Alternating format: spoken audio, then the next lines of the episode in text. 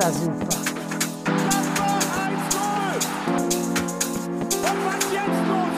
Vier Tage besoffen.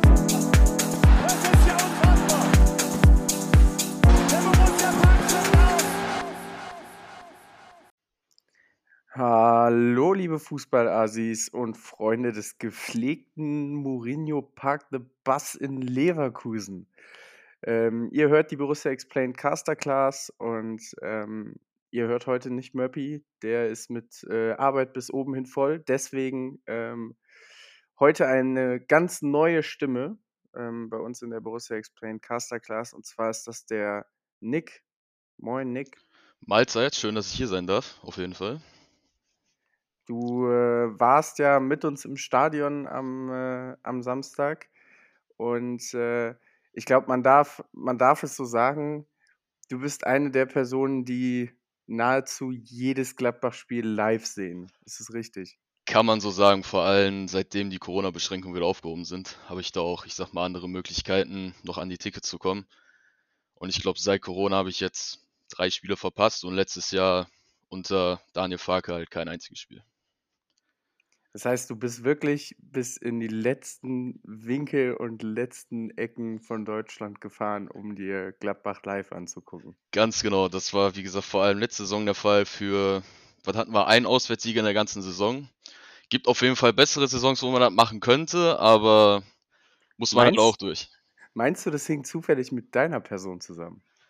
Ja, schwierig, äh, wenn ich jetzt die Saison betrachte, dass ich nur in Darmstadt nicht war und man aus einem 3-0 ein 3-3 macht, könnte das vielleicht gut sein, aber Also ich, ich glaube, man unbedingt. darf, man darf definitiv behaupten, dass du äh, extrem viel Borussia live schaust und äh, gerade auch so die, die Stimmung in der Kurve kennst, wie sie, wie sie wechselt. Ähm, aber hast du in den ganzen Jahren, wo du jetzt auch auswärts fährst, ich meine, wir beide kennen uns ja auch schon lange und waren auch schon häufiger zusammen bei Spielen, hast du schon mal erlebt, dass wir ein 0-0 so krass gefeiert haben?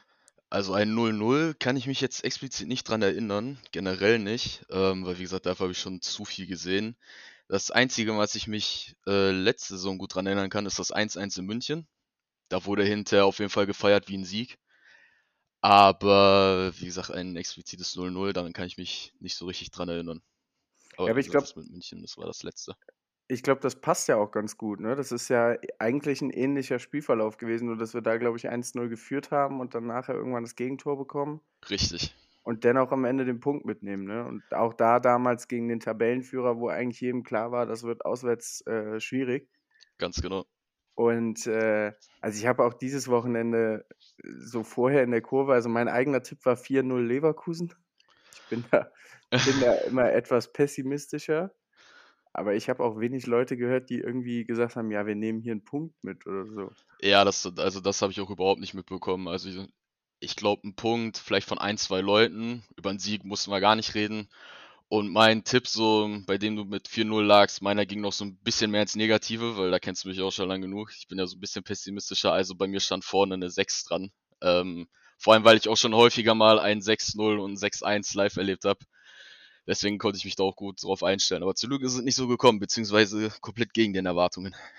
Also ganz ehrlich, dass wir ein 0-0 unter Gerardo Seoane haben, ist, das ist für mich, also das, das kann ich nur nicht verstehen. Das, ich Äh, habe es immer auch noch nicht gerafft. Ich auch noch nicht so ganz, vor allem, wenn man sich ja, ich meine, darauf werden wir ja gleich noch kommen, den Spielverlauf anguckt, ne? Das ist, hat man ja in den ersten Minuten und auch hinter der zweiten Halbzeit nicht gedacht. Ja, safe. Also, ähm, du hast es schon erwähnt, lass uns, lass uns mal so ein bisschen Richtung Spiel gehen. Ähm, ja, Aufstellung von Gladbach war im Grunde genommen, wie erwartet, erneut ein 5-3-2, ähm, weil das gegen Augsburg schon so gut funktioniert hatte. Nee, warte, ähm, weil, weil einfach, ja, was willst du gegen Leverkusen machen? Also, äh, so ehrlich müssen wir sein, das ist momentan das Nonplusultra. Die sind nicht umsonst Liga-Primus und äh, spielen einfach einen extrem guten Ball, haben sehr klare Abläufe, eine gute Staffelung auch im Mittelfeld und da kannst du, also du kannst versuchen, hoch drauf zu gehen, aber wenn du das tust, spielen sie dich wahrscheinlich auseinander. Das haben wir in der zweiten Hälfte zwei, dreimal gesehen, da kommen wir nachher noch zu. Ähm, du musst halt eigentlich den Bus parken und es wirklich kompakt halten. Und das haben wir dann auch getan. Fünferkette, Honorar, Skelly, Friedrich, Elvedi und Netz, das war klar. Äh, davor Kone Weigel und dann für mich die erste, ja, ich sag mal, etwas überraschendere Position mit Florian Neuhaus. Den hatte ich nicht erwartet. Ähm, vorne dann Jordan ähm, neben Haki. Player war äh, nicht fit, ähm, gar nicht erst im Kader, dafür Shio Fukuda mit reingerückt, der sogar nachher noch gespielt hat. Da kommen wir mit Sicherheit auch noch drauf zu. Genau. Ähm, ja, du hast es schon angesprochen, die ersten 15 Minuten irgendwie. Also, ich meine, es gab ja wieder mal zwölf Minuten äh, Protest gegen äh, Investoren in der DFL. Und Richtig. Borussia hat sich dem Ganzen ja quasi so angepasst, ne? Zwölf Minuten äh, so gar, gar nicht am Spiel teilnehmen wollen, ne? Ja, ganz genau. Und vor allem auch ähm, dadurch, dass du diese Kombination hast, durch diese zwölf Minuten komplett Stille, plus diese zwölf Minuten, ich sag mal, wie man es in anderen Sportarten und im Powerplay von Leverkusen, was sie ja hatten in den ersten zwölf Minuten, man hat sich ja, wie gesagt, dadurch, dass wir auch im Stadion waren, man hat sich gegenseitig angeguckt und hat gesagt, ja, okay, das geht heute aus, wie wir es alle erwartet haben. Ähm, und dann, als der Support ja wieder aufgenommen wurde, wurde es ja dann auf jeden Fall besser. Aber die ersten zwölf Minuten, die waren ja auch, vor allem wenn man sich die Statistik anguckt, ich glaube, was hatten wir an, Ballproze äh, an Ballbesitz gehabt in Prozent?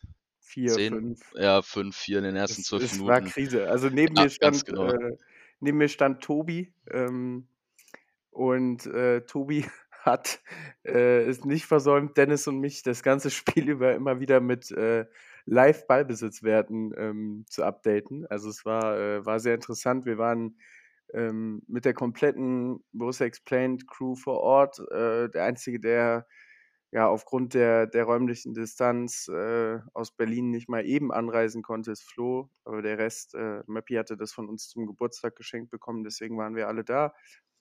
Und ähm, ja, war, war, war eine coole Tour, hat es natürlich dann auch noch abgerundet mit dem Punkt. Und äh, ich bin aber voll bei dir. Also, also nach den ersten 12, 15 Minuten, glaube ich, da wurde ja schon sehr hämisch auch in der, in der ähm, Kurve so alles, alles beklatscht und äh, gefeiert. Ja, auf jeden genommen, Fall. ne? Also das wäre jetzt auch der nächste Punkt, den ich noch angesprochen hätte. Ich glaube, so ab Minute acht oder neun in den letzten zwei, drei, lasset vier Minuten gewesen sein, äh, kam ja wirklich dieses hämische Schreien, Klatschen bei uns aus dem Block, wo ich mir auch so dachte, ja, wenn sich das jetzt noch die letzten 80 Minuten so durchzieht, könnte das auch auf den Rängen ganz, ganz komisch werden, sage ich jetzt mal. Aber Ja, wie ich gesagt, weiß noch, irgendwer hat, äh, irgendwer hat irgendwann geschrien. Ich glaube, wir hatten Ballkontakt in der anderen Hälfte. ja genau, das waren die Leute, glaube ich, zwei, drei Reihen hinter uns. Ja, und ansonsten ist halt im Grunde genommen, ja, Leverkusen macht erstmal Druck, will natürlich früh irgendwie in Führung gehen und du weißt, du brauchst, äh, ja, im Grunde genommen Abnutzungskampf in den ersten Minuten. Aber es war ja wirklich, also Balleroberung im, im, an der eigenen Box und einfach nur den Ball nach vorne gepült. Also ich glaube, wir hatten, weiß nicht, insgesamt vielleicht zehn Kontakte oder so und die waren alle jedes Mal einfach nur Langhafer. Also Ja, ganz genau. Aber ich meine, das ist ja auch ähm, meiner Meinung nach in dieser Saison dieses Spiel, was Leverkusen ja auch hat, weil ich gucke vor allem diese Saison, ich glaube, da spreche ich auch für viele, Leverkusen sehr gerne, vor allem durch diesen klaren Ball. Und ich war auch schon ein, zwei Mal jetzt in Leverkusen der Saison in der Europa League und da haben die auch bei jedem Gegner, der kam in den ersten 10, 15 Minuten dieses dauerhafte Pressing, dass der Gegner quasi gar keine andere Möglichkeit hatte, irgendeinen langen Ball zu spielen, äh, sind sie mit diesem Ball auch noch direkt zum Erfolg gekommen. Also wie oft lag Leverkusen dann auch schon 1-2-0 in den ersten 20, 30 Minuten vorne. Ne? Deswegen, da ja, können wir, glaube ich, froh sein, dass wir uns da relativ gut rausgerettet haben. definitiv. Also ich erinnere mich da zum Beispiel auch an das Spiel gegen, ich glaube, BK Hecken war es, wo sie das gemacht haben. Genau. Ähm, da waren wir ja beide auch. Also es ist äh, zweifelsohne Leverkusen, also in den ersten zwölf, vielleicht sogar 15 Minuten kann man mit reinnehmen. Äh, also Dennis und ich haben uns ein paar Mal angeguckt und haben einfach nur gesagt, wow.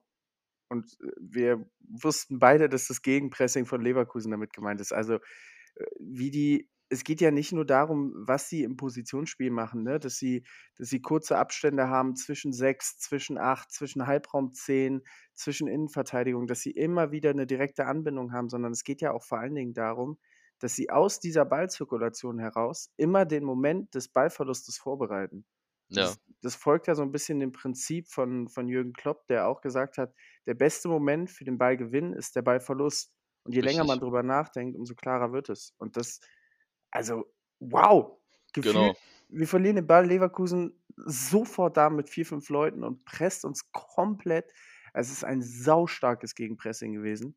Ja, ganz genau. Also da ist auch ähm, bei dem Punkt, den du meintest mit Jürgen Klopp, ich weiß nicht, ob das ganz genau stimmt, aber ich habe auch mal gehört, dass Jürgen Klopp sehr, sehr viel solche Szenarien auch im Training hat. Dass er den Ball hochwirft, damit quasi diesen, diese Balleroberung inszeniert und dann sagt, ich möchte in den nächsten 10, 15 Sekunden Angriff haben und dann halt genau diese klaren Abstände passieren. Ich weiß nicht, ob Xabi Alonso das auch macht, aber Ja, ich es kann ist, es mir gut vorstellen. ja, ich, ich kann es halt aus Trainerperspektive insofern schildern. Ich meine, ich finde sowas super geil, aber es ist super schwierig zu trainieren, weil, wie du Ja, schon sagst, so, du kannst ja nicht im Training hingehen und sagen, so, ihr macht jetzt mal einen Ballverlust, damit ihr dann ins Gegenpressing gehen könnt. So, das ist richtig. ja nicht spielnah. Also im Grunde genommen musst du ja diesen Ballverlust irgendwie erzwingen.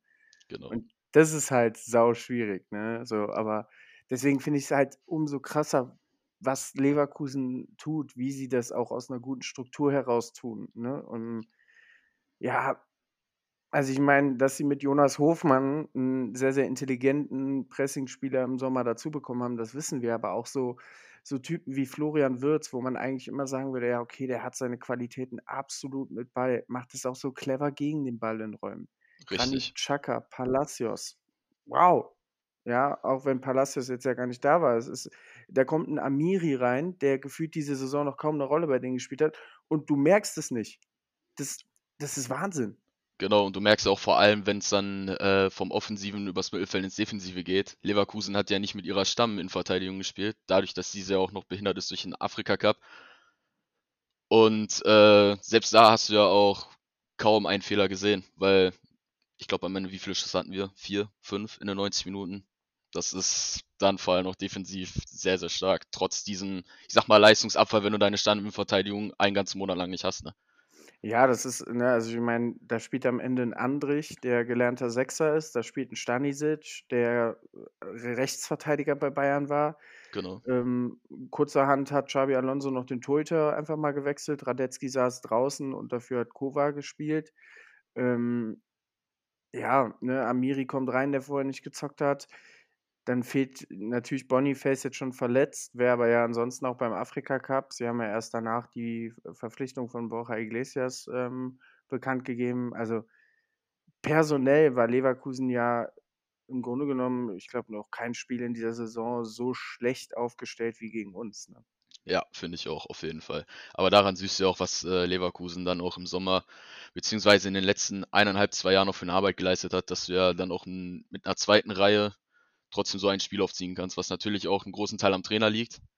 Aber ich meine, es gibt auch so Vereine, ich glaube, da können wir uns gegenseitig angucken, bei denen die zweite Reihe dann mal ganz schnell Leistungsabfall hat. Und äh, ja, das ist wirklich Ich weiß jetzt gar nicht, wen du meinst. Ich, Meinst, meinst du unser, unsere Super-Subs äh, Nathan Goumou und äh, Co.? ja, also ich sag mal so explizite Namen muss ich, muss man da natürlich nicht nennen, ne? Aber geht so in die richtige Richtung, sage ich mal. Ja, safe. Ähm, ich glaube, das, das Ding ist halt, ähm, wenn du siehst bei, bei Leverkusen, also Xabi Alonso hat ja in der Hinrunde sau viel das, dasselbe System spielen lassen und auch immer dieselben Spieler.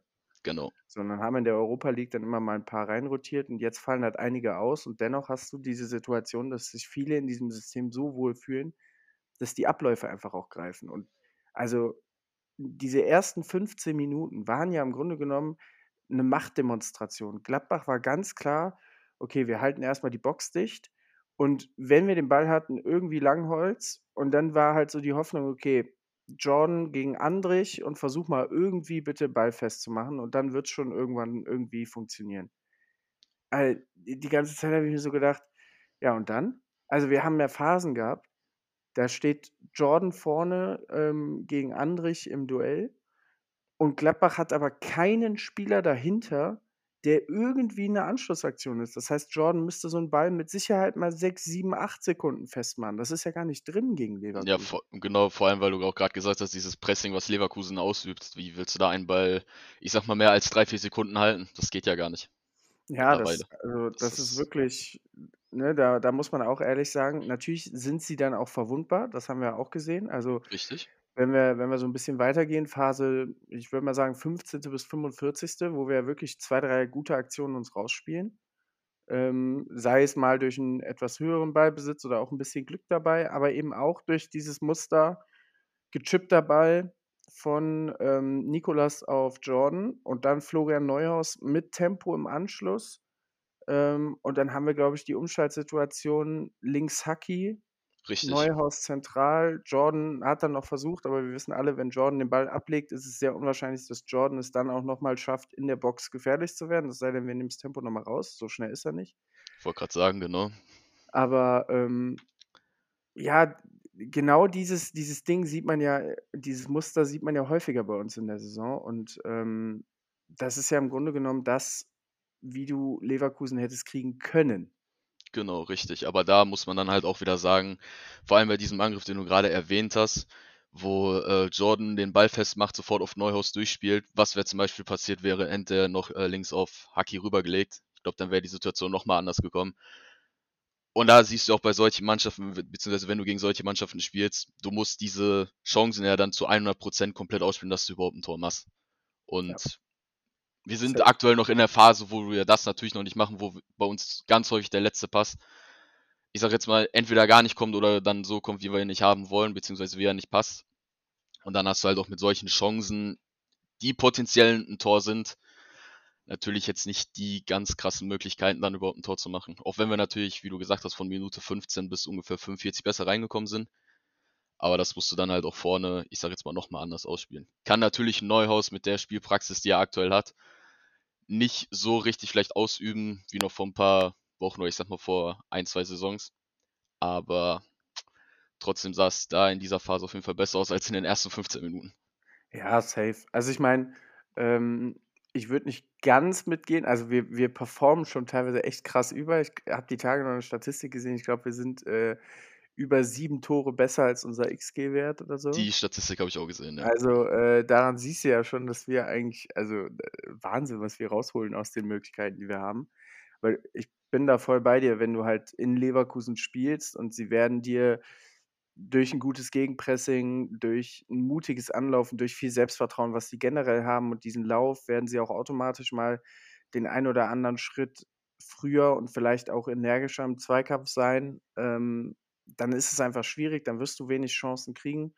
Und wenn du dann eben mal so eine Umschaltchance hast, dass du drei auf zwei läufst, dann musst du den Ball halt eigentlich reinmachen. Ne? Genau, richtig. Äh, ja, ich glaube, wir haben ja dann noch mit, mit Luca Netz nachher die gute Chance, wo er sich den Ball auf den rechten Fuß legt ähm, und den versucht, auf die lange Ecke zu schlänzen. Ja, ich meine, Luca Netz ist mit links schon nicht so torgefährlich. Das Richtig. Ist, dass es mit rechts dann so gut lief. Ja. Hat mich auch ein bisschen gewundert, aber ähm, ich glaube, das war auch dann im Endeffekt Chance Nummer zwei, die wir hatten in der ersten Halbzeit. Ne? Das müsste so ungefähr gewesen sein. Safe, ja. Ja, das, das war nochmal eine potenzielle Möglichkeit, irgendwie ein Tor zu machen. Ich glaube, was war das sogar? War das nicht sogar fast eins gegen eins vor diesem Haken, den er dann auf rechts gemacht hat? Ne? Hat er eigentlich, glaube ich, eine freie Schussbahn gehabt, da bin ich mir gar nicht mehr sicher. Weil ja. durch diese vielen Fahnen, die wir ja im Block haben, sieht man ja, ja auch nicht immer was. Jordan, Jordan stand noch davor, ist dann, äh, hat sich dann noch so halb weggeduckt und äh, ich glaube, André stand hinten auch noch. Also ja. es wären schon noch zwei, drei da gewesen, war aber eine gute Parade. Ähm, Genau, das auf jeden Fall auch. Ja, an sich muss, muss man sagen, du hast halt auch so gemerkt, Gladbach hat einfach in dieser Phase dann dadurch, dass, ähm, dass, dass wir so ein bisschen auch mal Entlastung hatten, mal eine Torchance hatten, auch mal bei Leverkusen so ein bisschen hervorrufen konnten, hör mal hier, moin, wir sind auch noch da. Richtig. Ähm, war halt so dieser Moment, du hattest plötzlich mal Ballbesitzphasen. Ja, Ey, stimmt. Borussia Mönchengladbach hat freiwillig eine Ballbesitzphase gehabt. Das, das also immer Gegen wieder. Nur für Leverkusen. Ja, immer wieder schön sowas. Das, also letztes Jahr hätten sie alle gesagt, um Gottes Willen, schon wieder eine Ballbesitzphase. Dieses Jahr sagen wir alle, geil, endlich mal eine Ballbesitzphase. Richtig. Und ne, das, also das beschreibt ja auch so den, den Wandel von Gladbach. Äh, ne, letztes Jahr hätten wir uns gewünscht, äh, müssen noch mal ein bisschen schneller nach vorne spielen. Dieses Jahr denken wir uns, oh, wir müssen doch jetzt nicht immer so schnell nach vorne spielen. Ähm, und äh, das ist halt genau das, was du gegen Leverkusen brauchst. Also ähm, ich habe Jonas Hofmann nachher im Interview gehört, der auch sagte so, ja, es fühlt sich halt aus Leverkusen Sicht komisch an, wenn du äh, 75% Ballbesitz hast und so gefühlt die ganze Zeit am Ball bist und eigentlich kann nichts schief gehen. ähm, ne, dann kriegst du halt immer mehr Selbstvertrauen und Sicherheit auch in deine Aktionen. Richtig, Und deswegen genau. halt umso wichtiger, dass auch Gladbach diese Momente hat. Ne? Ich meine, wir stehen am Ende bei knapp 24, 25 Prozent Ballbesitz. Ähm, da, ja, also das ist, das ist kein guter Wert. Ne? Eben, ganz genau. Vor allem, wenn man es dann äh, auf die zweite Halbzeit bezieht. Ich, ich glaube, da hatten wir diese Phase ja wirklich gar nicht mehr gehabt, eine richtig krasse Ballbesitzphase. Und ähm, wenn man da auch ehrlich ist, wenn wir jetzt mal auf die zweite Halbzeit rübergehen, wären da ein, zwei Situationen ein bisschen anders gekommen, dann wärst du auch nicht mit einem Punkt rausgegangen.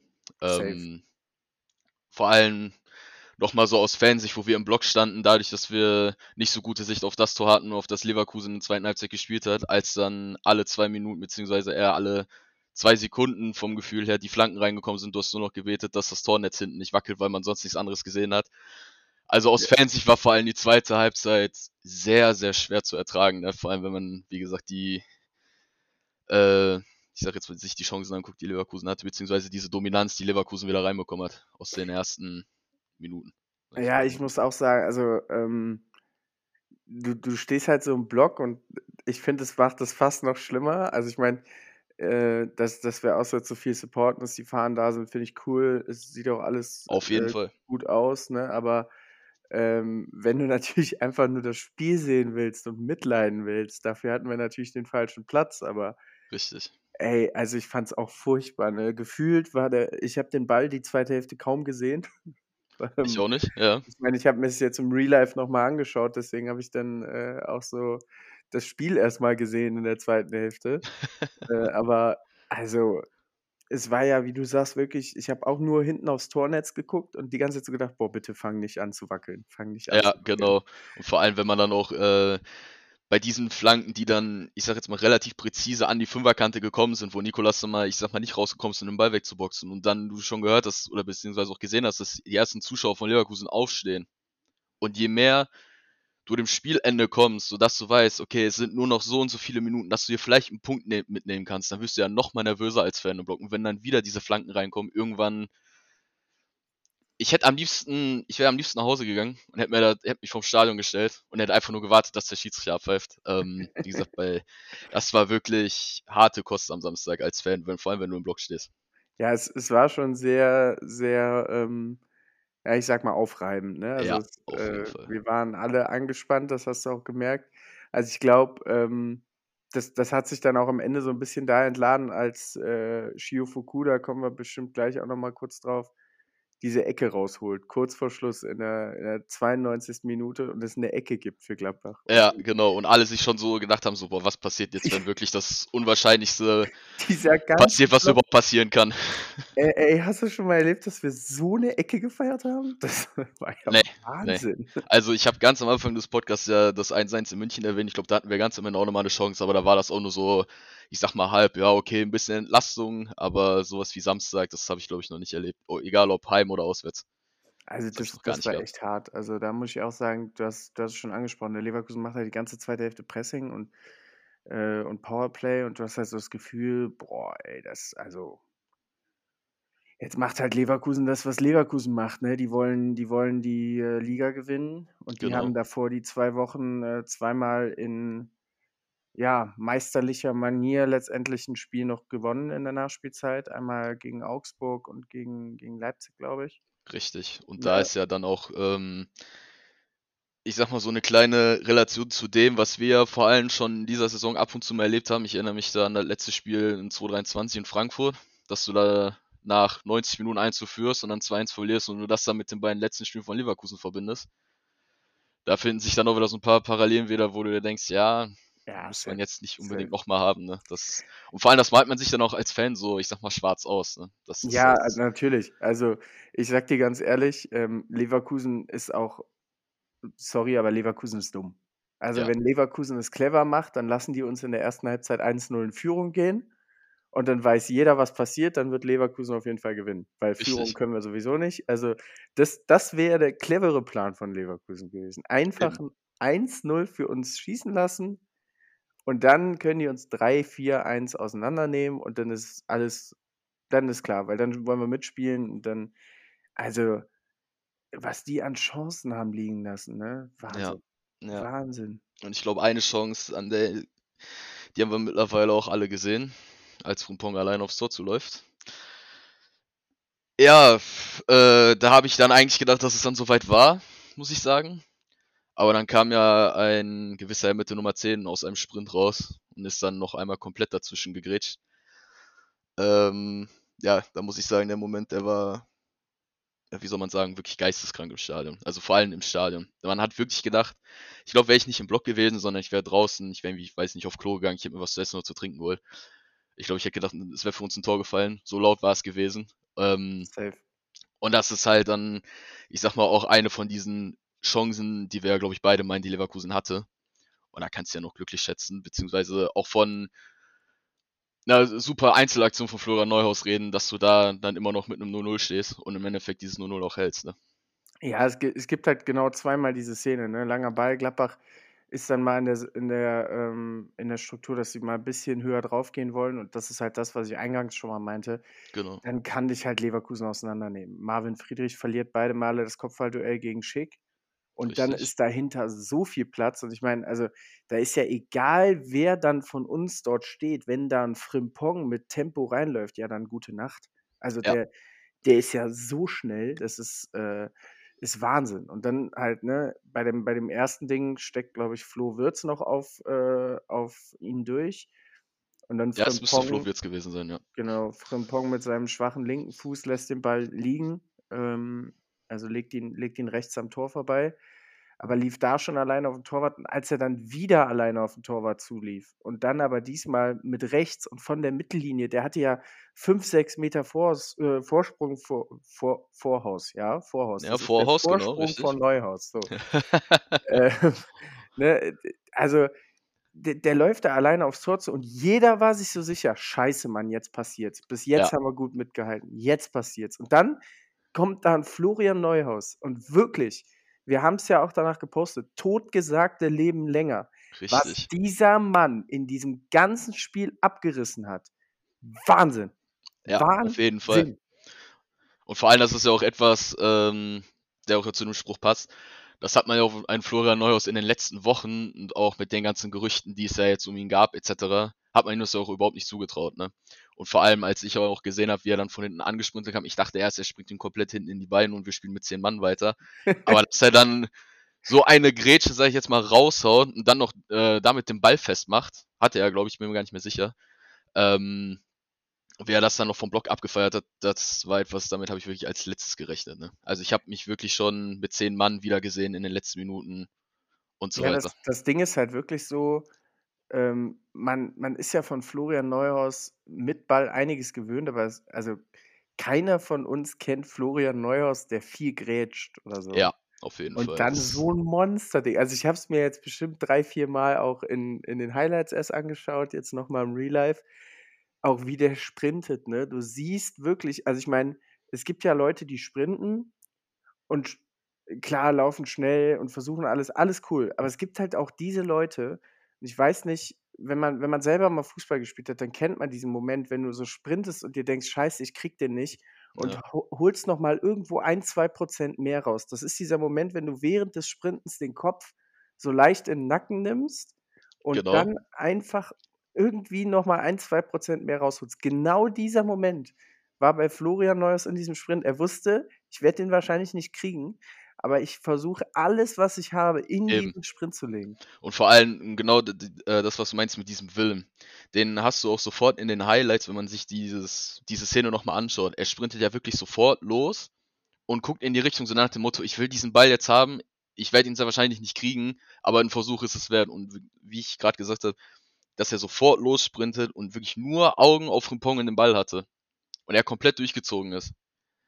Das habe ich selten gesehen, muss ich sagen. Vor allem Ja. natürlich selten von Florian Neuhaus. Genau das, genau das. Ja. Ne? Also, ich meine, man muss das natürlich auch ein bisschen in Relation setzen. Klar, Florian Neuss keine gute Saison bis jetzt. Also, ähm, ich glaube, somit das, das beste Spiel, was er gemacht hat, war Bochum. Ähm, natürlich bereitet er im Pokal den, den Last-Minute-Treffer von Kone vor, aber auch da müssen wir ehrlich sein, wenn der Verteidiger vorher keine 120 Minuten in den Beinen hat, dann überläuft Florian Neuhaus den da auch nicht.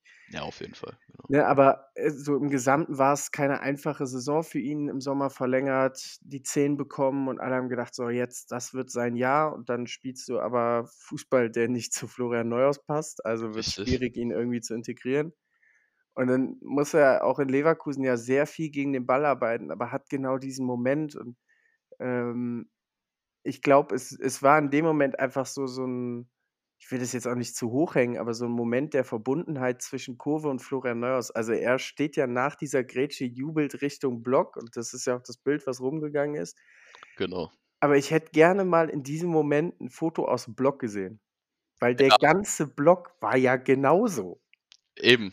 da standen ja gefühlt 2.000, 3.000 Florian Neuhaus und haben so gejubelt. Und das, Ja, es, es gibt auch einen, der so gejubelt hat, der stand direkt neben mir, mit dem spreche ich hier gerade.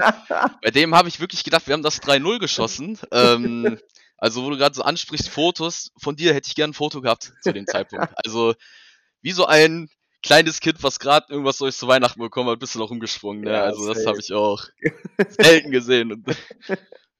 Das ja, jetzt, jetzt werde ich schön in die Scheiße geredet. Ne, ist okay. natürlich. Das stehe ich zu. Also Ja. ich, ich bin ganz ehrlich, ich habe mich sehr für ihn gefreut. Ich habe mich natürlich auch sehr für Gladbach gefreut. Ja. Aber in dem Moment, das war einfach so, ich glaube, das haben wir auch so ein bisschen gebraucht. Weißt du, du hast so dieses Spiel und denkst so, boah, das plätschert jetzt hier vor sich hin und ganze zweite Hälfte wird Leverkusen uns einschnüren und irgendwann wird sowieso passieren.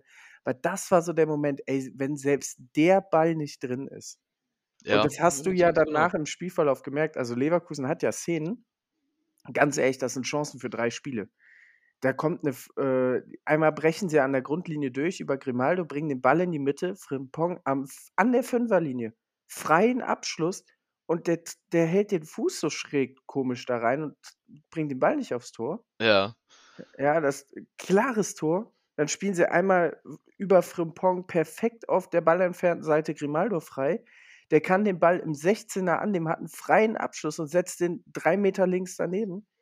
Wo du dir denkst, ey, also wenn einer eine geile Schusstechnik hat, ist es Grimaldo. Aber an dem Tag wirklich, es ging ja gar nichts bei denen. Ja, aber das, was du gerade angesprochen hast, nach dieser Grätsche, da habe ich auch gedacht, ja, wenn schon solche Dinger nicht reingehen und wenn du in solchen Momenten, die du eigentlich schon, ich sag jetzt mal, in jeder anderen Situation aufgibst, weil du halt komplett alleine aufs Tor läufst, in dem Fall Frimpong, und du dann trotzdem sowas rausholst, dann hast du, ich sag mal, wie so eine kleine Schlagseite, dass du wieder drauf kommst, ja, okay, du holst dir vielleicht doch was. Auch wenn die, du diese großen Chancen hattest, wie du es gerade gemeint hast. Ja. Und ähm, das ist ja dann auch nochmal, ich sag jetzt mal wirklich sowas wie eine, ja, wie soll man sagen, so eine Aufheiterung nach diesen ganzen Minuten, die du davor hast, wo du ja wirklich gedacht hast, ja, es ist durch. Bei diesen Genau. Chancen, die Leverkusen hatte. Das ist, Ich glaube, ich glaube, in dem Zusammenhang muss man dann ja auch erwähnen, ist ja dann noch die ein oder andere Flanke reingekommen. Ich glaube, Teller war es noch, der in der Nachspielzeit auch eine Riesenchance hat, wo er den Ball nicht trifft im Fünfer. ja, Teller. Ähm, aber ich glaube, wir müssen auch zumindest einmal kurz den Mann erwähnen, der gerade von mir in dieser Saison schon sehr, sehr viel Kritik abbekommen hat, wie ich finde, zu Recht, aber in den letzten Wochen echt solide war und jetzt in Leverkusen ein sehr, sehr starkes Spiel gemacht hat, und zwar Marvin Friedrich. Also Ja, ich weiß nicht, wie hast du ihn gesehen? ich fand Marvin Friedrich, muss ich sagen, auch wirklich in den äh, ja, so letzten zwei, drei Wochen wirklich sehr stark. Wie gesagt, das Spiel jetzt äh, mit Leverkusen habe ich mir hinterher nicht nochmal angeguckt, wie wir das Thema hatten mit den Fahnen, aber ähm, das, was man von Marvin Friedrich gesehen hat, so aus dem Block, war wirklich sehr, sehr gut. Was auch, ich sage jetzt mal, ein komplettes Gegenteil ist, wie noch von vor ein paar Wochen, wo er dann Pässe drin gehabt hatte, wo er auf einmal einen Ball verstolpert hat. Ja, einfach diese, Das diese Wackler, ne? So Genau, richtig. Diese Wackler, die hat er überhaupt nicht reingeholt. Und ich meine, wenn ich mich gerade nicht verlesen habe, hat sogar Borussia noch ähm, geschrieben, dass Marvin Friedrich in dem Spiel die meisten Zweikämpfe hatte äh, als Bestwert in der Liga oder in der Mannschaft diese Saison. Bin ich mir gar nicht sicher. Hat Borussia, glaube ich, gerade aus der Statistik rausgepostet. Ja, definitiv. Also So. Marvin Friedrich, das, das war halt im Grunde genommen, ist auch so ein Spiel, wo du sagst, okay, ist eher für ihn ausgelegt, ne? Also es ging viel um äh, ja, Luftduelle wegverteidigen. Genau. Also ich glaube, wir sind uns alle einig, wenn Marvin Friedrich jetzt, äh, weiß ich nicht, regelmäßig ins Laufduell gegen Frimpong gemusst hätte, dann hätten wir ein anderes Thema gehabt. Richtig. wenn Marvin Friedrich äh, die Elvedi-Rolle aus der ersten Hälfte, der teilweise echt geil rausverteidigt hat aus der Fünferkette, wenn wir da Marvin Friedrich in der Rolle haben, dann würden wir auch ganz anders über ihn sprechen, weil das ist auch nicht sein Naturell. Richtig, ganz genau. Aber ähm, ja, die, äh, die, die Art und Weise, wie er da wegverteidigt hat in der Box, ne, und es kamen ja einige Flanken aus dem Halbfeld, auch von Chaka, wo wir alle um die Qualität auch wissen. Ja, Ähm, und dennoch hat, hat er extrem viel wegverteidigt. Wir sprechen ja hier auch dann gegen Patrick Schick letztendlich. Ne? Eben. Also, wo ähm, man ja auch bedenken muss, er ist zwar aus einer Verletzung gekommen, aber man hat ja auch schon gesehen, was Patrick Schick äh, leisten kann in den letzten Jahren, vor allem noch in der Bundesliga. Da, ja, ist, safe. da safe. sind wir auch schon ein, zwei Mal, ich sag mal, zum Opfer gefallen gegen ihn. Da kann ich mich auch noch an ein paar Spiele gegen Leverkusen erinnern. Ja, leider ja. Ja. Ähm, ne, und das, das ist halt so ein Ding. Also klar, man, man kann sagen, ey, ähm, er ist nicht der beste Fußballer und da hat, da hat man, glaube ich, immer recht. Das, das wird er auch nicht. Und also ich möchte von Marvin Friedrich jetzt auch keinen, äh, keinen großen ähm, Zauberfußball sehen, aber Marvin Friedrich hat in dem Spiel genau das gemacht, was Marvin Friedrich ist, nämlich leidenschaftlich alles wegverteidigt, gerade in der Luft. Ähm, und äh, hat so diesen, diesen gesamten Flow der Mannschaft aufgenommen. Ich glaube, einen müssen wir auch noch herausheben, das ist Luca Netz. Ja, und das auch schon seit, ich sag mal, zwei, drei Wochen mindestens.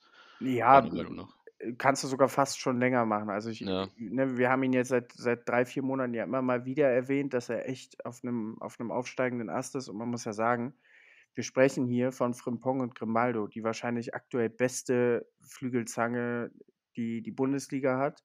Ja, Ähm, wahrscheinlich können die auch international Top 3, Top 5 auf jeden Fall mithalten. ja, das auf jeden Fall. Ne, Das also sagen. das, das sind Wingbacks, das ist ja Wahnsinn. Also wenn du auch siehst, die meisten Abschlüsse in diesem Spiel haben gefühlt äh, Grimaldo und Frimpong gehabt und wie viel, wie viel Alarm die auch generell machen. Und dennoch, Frimpong wurde von Luca Netz in so vielen Situationen so gut wegverteidigt, wo wir auch klar sagen müssen, Luca fucking Netz, der, der wirklich, also letztes Jahr ne, haben wir eher gesagt, okay, Luca Netz, Viererkette geht nicht, Fünferkette ja, aber auch eher mit Bauchschmerzen. Wenn Benzebaini fit, dann lass mal Benzebaini lieber spielen. Richtig, genau. So, jetzt kommen wir an einen Punkt, wo Luca Netz unser, unser Number One Linksverteidiger ist, wo er spielen muss und wo er es seit Wochen konstant gut macht. Ne? Ja, ich erinnere mich auch noch äh, an das allererste Spiel in der Saison in Augsburg, wo nach dem Spiel ja alle schon davon gesprochen haben, wir müssen auf jeden Fall noch einen anderen Linksverteidiger haben, weil wir können mit Luca Netz so nicht weiterspielen. Dann Ja. das Thema erinnere ich mich auch noch sehr gut. Und dann, wenn man diese, ich sag mal, Entwicklung sieht, der er jetzt angenommen hat, das ist schon echt stark, muss man wirklich sagen. Ja, und es ist, es ist auch so ein bisschen, es verkörpert so ein bisschen diesen Weg, den wir gerade gehen. Ne? So, ein- so ein Rocco, ähm, Luca Netz, dann auch Moritz Nikolas. Ähm, und es, es ist so ein bisschen dieses, ja, du, du machst halt aus Spielern, die, ja, wo man immer sagt, ja, die, die haben schon Talent, aber müssen halt jetzt den nächsten Schritt gehen. Genau diese drei gehen gerade diesen nächsten Schritt. Ja, und das, richtig. das ist halt genau das, wo man, wo man halt gerade einfach, wo es auch Spaß macht, das zuzuschauen. Ne? Eben, ganz genau. Und vor allem wenn, bei Rocco Reitz, da, ich glaube, sind wir uns auch alle einig. Ähm, ich hätte auch, muss ich sagen, bei Rocco Reitz damit nicht mehr so richtig gerechnet, weil er jetzt auch schon, ich glaube, wie oft wurde er ausgeliehen? Zweimal, dreimal? Und ich weiß nicht, äh, wie sehr er äh, bei, seinen, äh, bei seinen Leihstationen performt hat. Ich glaube, der war zweimal in Belgien. Ähm, deshalb äh, freut es mich da bei ihm auch nochmal umso mehr, wenn du halt nach zwei Leihen in Belgien dann auf einmal so von, muss man ja sagen, von heute auf morgen, weil er hat ja letzte Saison unter Farke gar nicht gespielt und dann mit der Vorbereitung und so weiter dann auf einmal so performt, muss ich wirklich sagen, dass mich das auch wirklich sehr freut und vor allem ich auch wirklich gut finde und davon auch beeindruckt bin, muss ich sagen. Ja, safe. Und Ne, das, das deswegen. ist genau das, das was wir, was wir ja wollen. Wir wollen ja Spieler, die sich letztendlich für, wie Daniel Farke jetzt gesagt hätte, für, für das Trikot zerreißen. Und äh, Ja, ne, ja, ähm, genau. so, und genau das, genau das passiert ja gerade. Auch ein Rocco kommt dann rein, ähm, der ja offensichtlich auch nicht 100% fit war, sonst hätte er wahrscheinlich gespielt.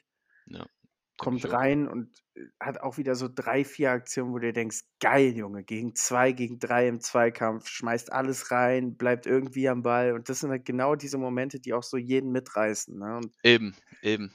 Er schmeißt sich in den Zweikampf rein und wenn er den Zweikampf verliert, holt er halt in 90% der Fälle noch einen Foul raus und dann bist du weiterhin im Ballbesitz.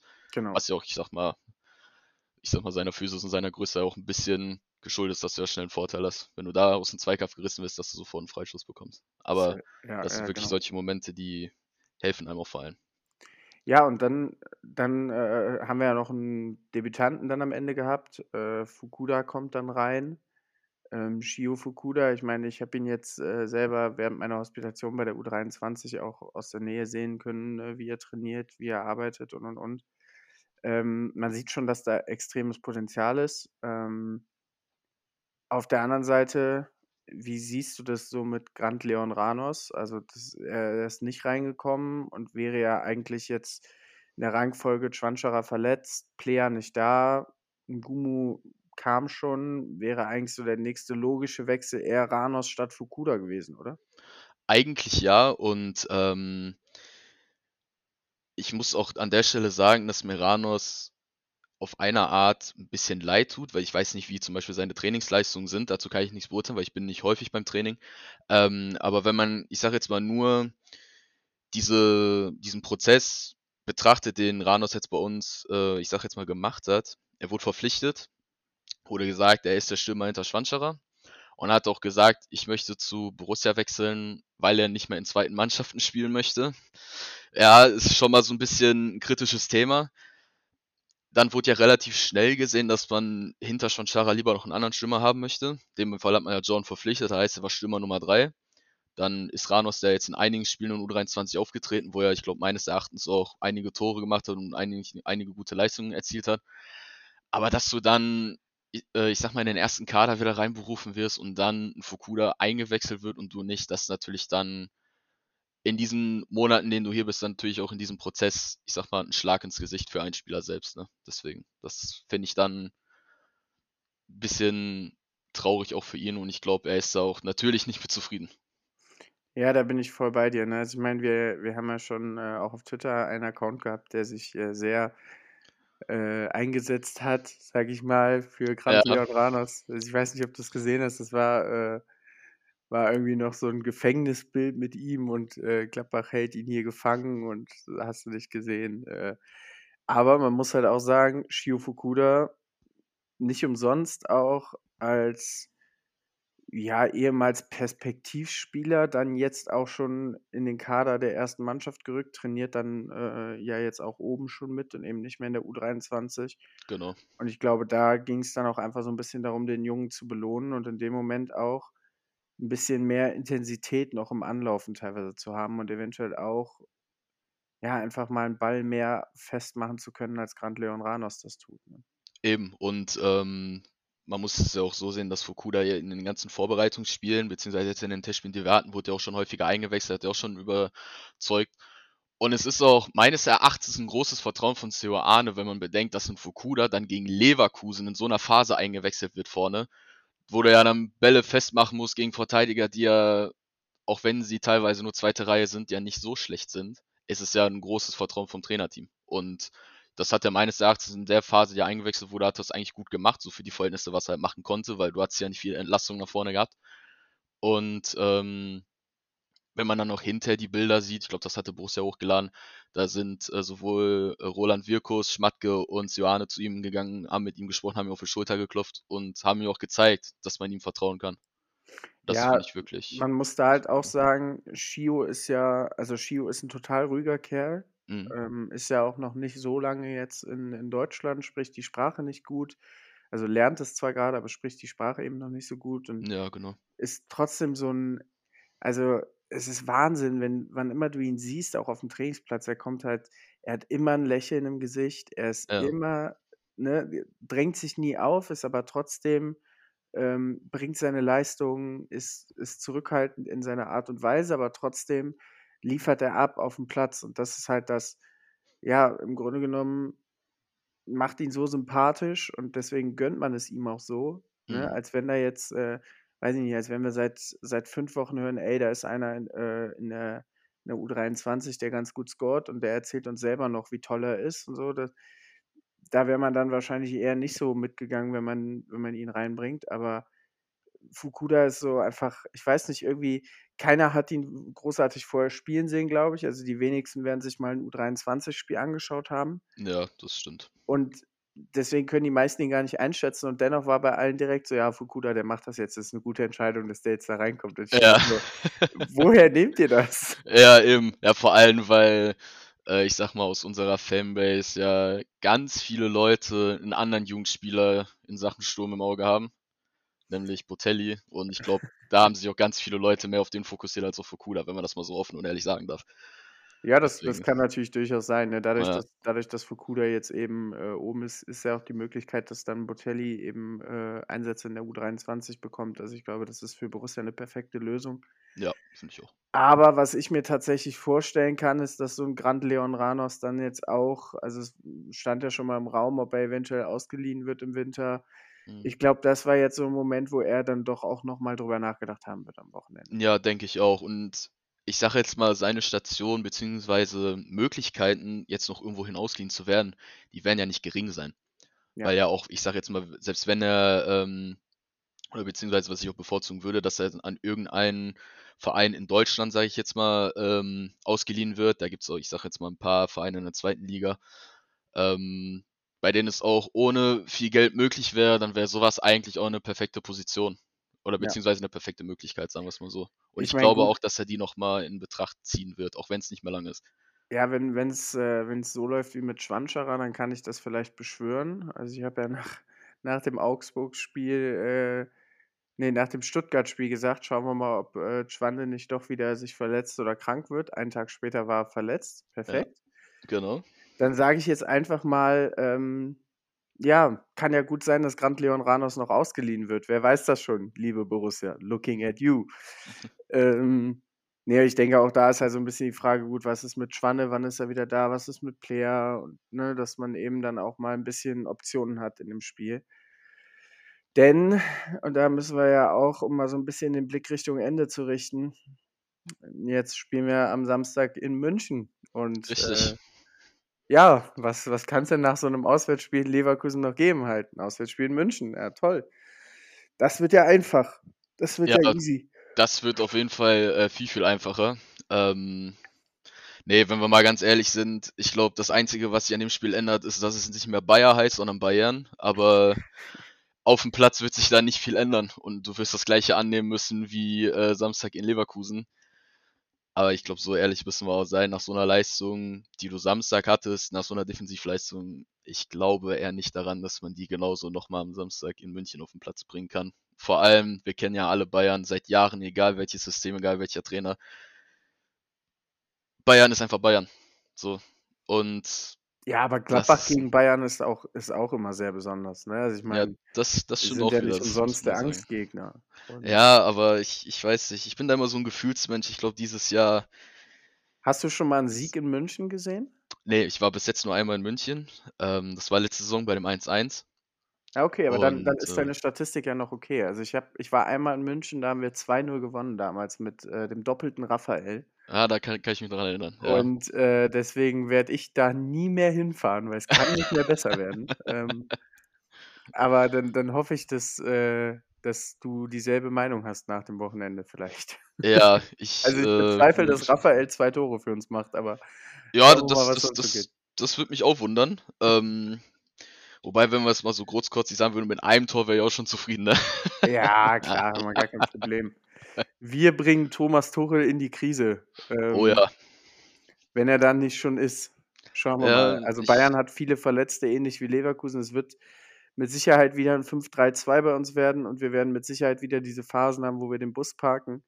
genau. Ähm, wichtig ist halt nur, dass du dann nicht zu passiv wirst. Und das waren wir zweite Hälfte gegen Leverkusen in der einen oder anderen Aktion, gerade in den Halbräumen. Da, wenn Bayern dann mit Musiala oder Sané aus den Halbräumen kommen, können sie dir halt extrem wehtun. Deswegen, da müssen wir, da müssen wir wach sein. Aber ja, du bist vor Ort, du Richtig. wirst den Ich Support übernehmen. Ähm, du musst dann für mich dementsprechend bei der nächsten Neuhaus-Grätsche mitbrüllen, weil ich werde nicht dort sein. Ja, wenn Ich habe Neuhaus die dann gegen Harry Kane ansetzt. ich hab nämlich ein Wochenende und äh, möchte nicht den ganzen Samstag und Sonntag gefühlt nur unterwegs sein, um mir ein Spiel von Borussia in München anzugucken. Deswegen Chapeau an alle, die es tun. Ja, kann man auch verstehen. Das Ähm, ist auch ja, immer noch sehr, ich sag mal, kräftezehrend, so ein Wochenende. ja, das, das, äh, das fühle ich. Also ich habe es ja ein paar Mal mitgemacht, so nach Fürth oder so. Es war auch eine heftige Tour. Ist man schon gut im Eimer, ne? Also mitten in der Nacht los, mitten in der Eben. Nacht zurück und äh, irgendwie dann den nächsten Tag noch äh, ausschlafen und alles. Da ist eigentlich das Wochenende gelaufen, ne? Ja, genau, vor allem wenn man dann nochmal solche Fahrten hat, äh, wenn man mit dem Sonderzug fährt, was ja dann nochmal länger dauert. Da kann Ja, ich mich das auch an stimmt. letztes Jahr erinnern, wo ich da war. Da gab es auch einen Sonderzug nach München. Die Leute waren um Viertel nach neun sonntags morgens wieder zu Hause. Ja, muss man überlegen. Und das alles für Ja. Borussia. Ja. Das alles für Borussia. Und da, da hoffen wir doch einfach nur, dass das Spiel dementsprechend äh, ähnlich emotional wird und hoffentlich äh, ja nicht ganz so bitter und man irgendwie 3-4-0 in München untergeht, weil dann, ja, hast du auch im Gästeblock keinen Spaß daran. Eben, ganz genau. Und Ähm, das ist immer schlecht. Das ist immer sehr, sehr schlecht. ja, Nick, Mensch, ähm, Ja, 50 Minuten gequatscht. Ich sag äh, Dankeschön. sehr Ähm, gerne. Hat mich gefreut. Für, für alle, die sich jetzt fragen, wer ist dieser coole Typ und wie kann ich dem folgen? Ihr findet ihn äh, auf Twitter unter @bmgnick. Richtig. Ähm, und äh, ja, uns findet ihr wie immer unter Borussia Explained. Ähm, das war die Borussia Explained Casterclass mit mir, at Zonal Mark. Und äh, ihr werdet ja wahrscheinlich morgen die äh, Analyse zum Leverkusen-Spiel bekommen, beziehungsweise auch so einen kleinen Ausblick, was, was können wir denn aus dem Leverkusen-Spiel mitnehmen, äh, gerade taktischer Natur und was, was bedarf es dann auch gegen die Bayern, ähm, wo müssen wir vielleicht Dinge anders machen. Von daher schaut euch das gerne an auf der Homepage. Ich sage vielen Dank fürs Zuhören. Ähm, folgt uns auf Instagram, Twitter, überall unter Borussia Explained. Und äh, ja, danke Nick. Und Sehr gerne. Wie gesagt, auch mal vielen Dank, dass ich dabei sein durfte. Hat auf jeden Fall Spaß gemacht. Definitiv. Äh, Dann sage ich viel Spaß in München, Junge. Dankeschön. Danke, danke. Hoffentlich kein Bruch. Nee, ich denke nicht. Ich, ich bin mal gespannt. Alles klar. Perfekt. Bis dahin. Vielen lieben Dank. Ciao, ciao. Ciao, ciao. Das war super. Hab ich auch mitgemacht.